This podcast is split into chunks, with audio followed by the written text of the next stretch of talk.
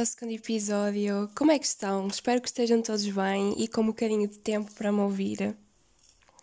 Olhem, quero começar por agradecer a toda a gente que me, que me mandou mensagens, que partilhou o podcast, que, que ouviu o podcast. Tive um feedback super positivo, não estava mesmo à espera de ter tanta gente uh, a gostar do que, do que eu gravei, tanta gente a, a ouvir, por isso estou muito grata a toda a gente que o fez. Olhem, coisas que aconteceram nos últimos dias. Hoje é segunda-feira e eu estou a gravar o podcast à segunda-feira porque eu ainda não decidi em que dia é que eu vou lançar. Eu acho que se calhar vou lançá-lo na quarta, mas ainda não tenho bem a certeza. Por isso estou a gravar hoje assim como uma precaução para, para já ter prontinho para lançar. E ontem foi domingo e aconteceram as eleições autárquicas. E hum, eu não vou estar a alongar muito sobre isto, até porque já passou e o que quer que eu diga não vai ter qualquer influência na vossa atitude ou na atitude de quem quer que seja, mas eu só quero relembrar que, que é importante votarem, que é importante exercerem os vossos direitos, nunca abram mão dos vossos direitos, por isso votem sempre e votem com consciência. Esta semana também sentia que as coisas estão a mudar a nível de Covid. Aliás, não só esta semana, mas nas últimas semanas senti muito que as coisas estavam a mudar. Não sentiram isso? Cada vez temos mais liberdade e cada vez há menos restrições. Não é? E agora a nova fase que vamos entrar a partir de dia 1 de outubro vai ser eh, vai ser a etapa em que vamos ter mais liberdade desde que começou o Covid.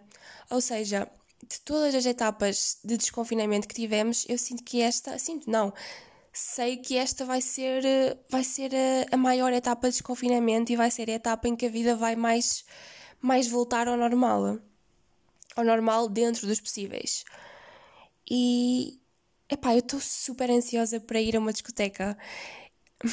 eu não sei se mais alguém está tá com esta vontade de ir dançar, mas eu estou cheia de vontade de ir dançar, eu estou super ansiosa. Eu não sei se vou logo no primeiro dia em que abrirem, mas eu definitivamente vou muitas vezes às discotecas agora e no início vai ser um bocadinho estranho porque já não estamos habituados a estar no meio de tanta gente e já não estamos habituados a esse tipo de ambiente que não frequentamos há mais de um ano, há quase dois anos. Mas como tudo, eu acho que é uma questão de hábito e acho que hum, vai ser super bom. E estou muito feliz que, que estejamos a sair desse, desse buraco negativo em que estamos metidos há tanto tempo e não sei, é uma coisa que trouxe tanta coisa mata, trouxe tanta coisa negativa a nível psicológico, houve tanta gente a passar mal por causa do Covid e Parece que vamos entrar numa nova fase, parece que vamos entrar numa fase mais positiva. Espero que sim. Só espero que não haja mais retrocessos, que não tenhamos que voltar a, a, a confinar.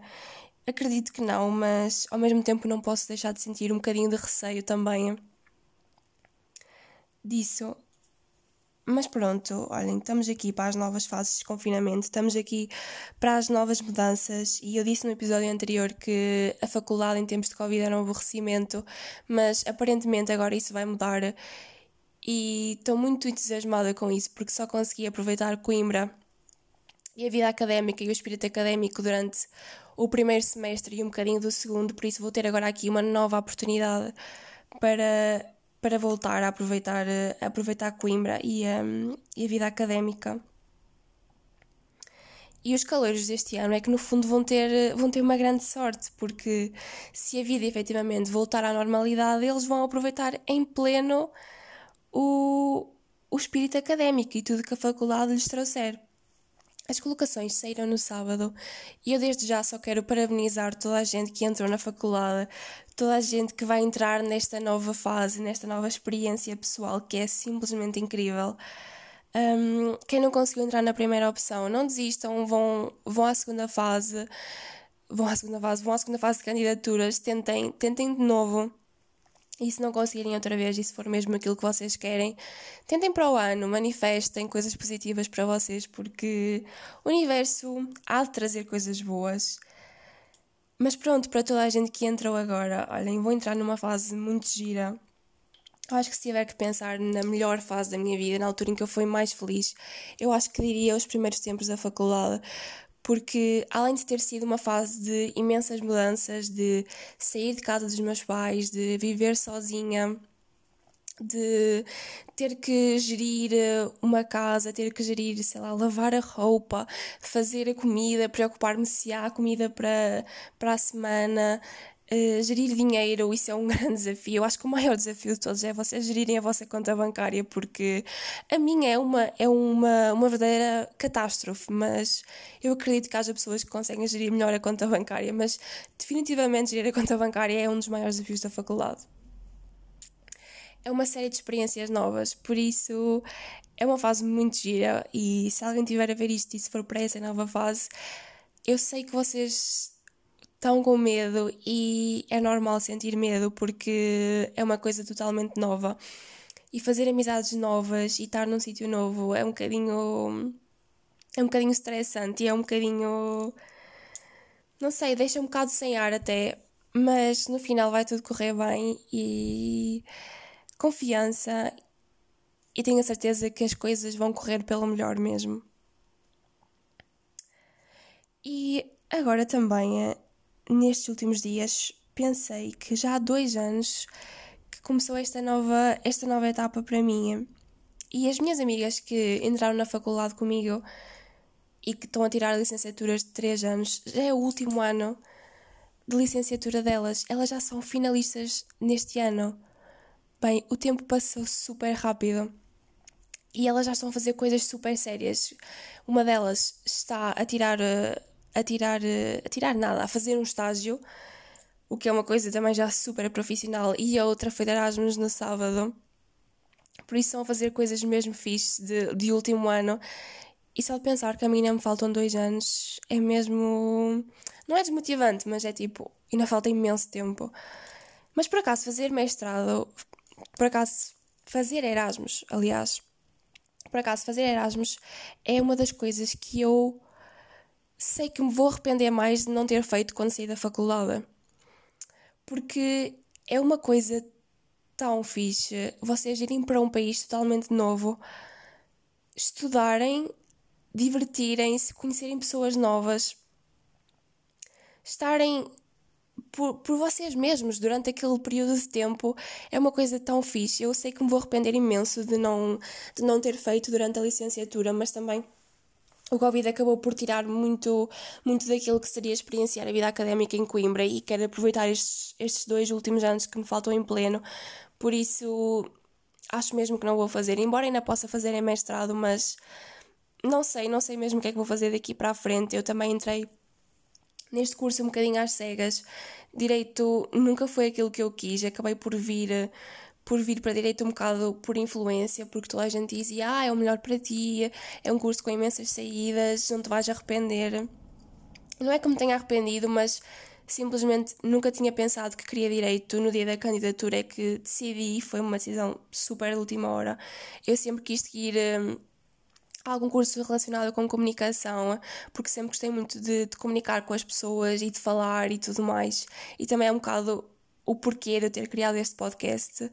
Um, mas acabei por ir para direito e a fase inicial da adaptação foi, foi, um bocadinho, foi um bocadinho difícil. A nível escolar, eu já disse que gostei imenso da, da experiência social, mas a nível escolar foi super difícil porque não sei, senti-me senti-me super uh, à tona, sabem?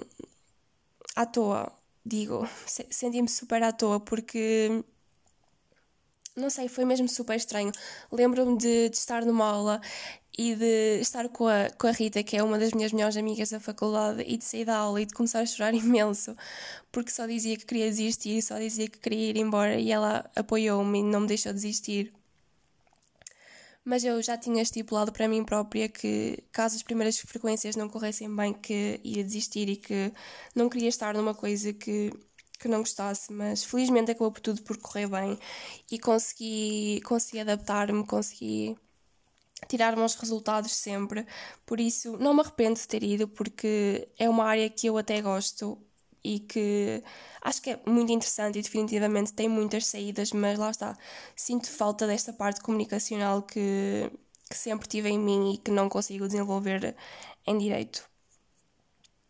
E é mesmo engraçado porque eu sempre tive esta fase comunicacional super presente, desde pequena mesmo, porque eu fui filha única durante imensos anos. Eu fui filha única durante 14 anos, eu tenho um irmão com 6. E então eu sempre tive que que inventar jogos para brincar sozinha, sempre tive que fazer imensa coisa sozinha. E desde pequena que falo muitas vezes sozinha, ainda hoje, quando me estou a preparar para ir a qualquer sítio, estou a falar sozinha, é, é impressionante. E estou a andar na rua, ou estou a andar na rua para ir a qualquer lado e estou a falar sozinha. Do género, sabem aquela voz que vocês têm que é a voz da razão e que, que vos recrimina por certas coisas, eu não só tenho a voz na minha cabeça, como eu verbalizo e exteriorizo aquilo que vou dizer. Por exemplo, se fores atrasada para qualquer lado, eu vou recriminar-me pelo caminho e vou dizer: Daniela, é sempre a mesma coisa, chegas sempre atrasada, devias ter acordado mais cedo, devias ter despachado mais rápido. Eu vou assim na rua e agora, desde que não, não é obrigatório usar máscara na rua, eu não consigo de todo esconder aquilo, aquilo que, que vou fazer. E há duas semanas tive uma situação bem super caricata, porque estava a andar na rua e estava uma rapariga do outro lado da rua que eu por acaso conhecia e eu não tinha reparado que ela estava lá até ir a falar sozinha e olhar para o lado para ela e ela nem sequer se conseguiu conter. Ela começou-se a rir imenso e eu fiquei super envergonhada. E como se não bastasse, começou a chover. E pá, eu sou aquela pessoa que não, nunca anda com guarda-chuva. Eu nem sequer tenho guarda-chuva. Só para verem o ponto de situação.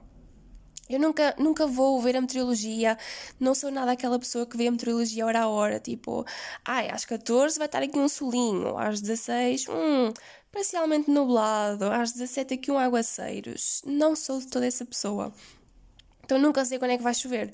E estava a andar na rua e começou a chover e eu tapei assim a cara com a mão como se isso valesse de alguma coisa.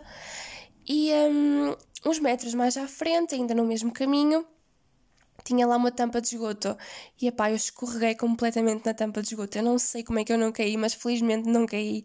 E nem sequer tive coragem de olhar mais para a rapariga, porque epá, ela viu-me a fazer figuras tristes num espaço de pouco tempo e bastantes figuras, portanto foi, foi bastante mal.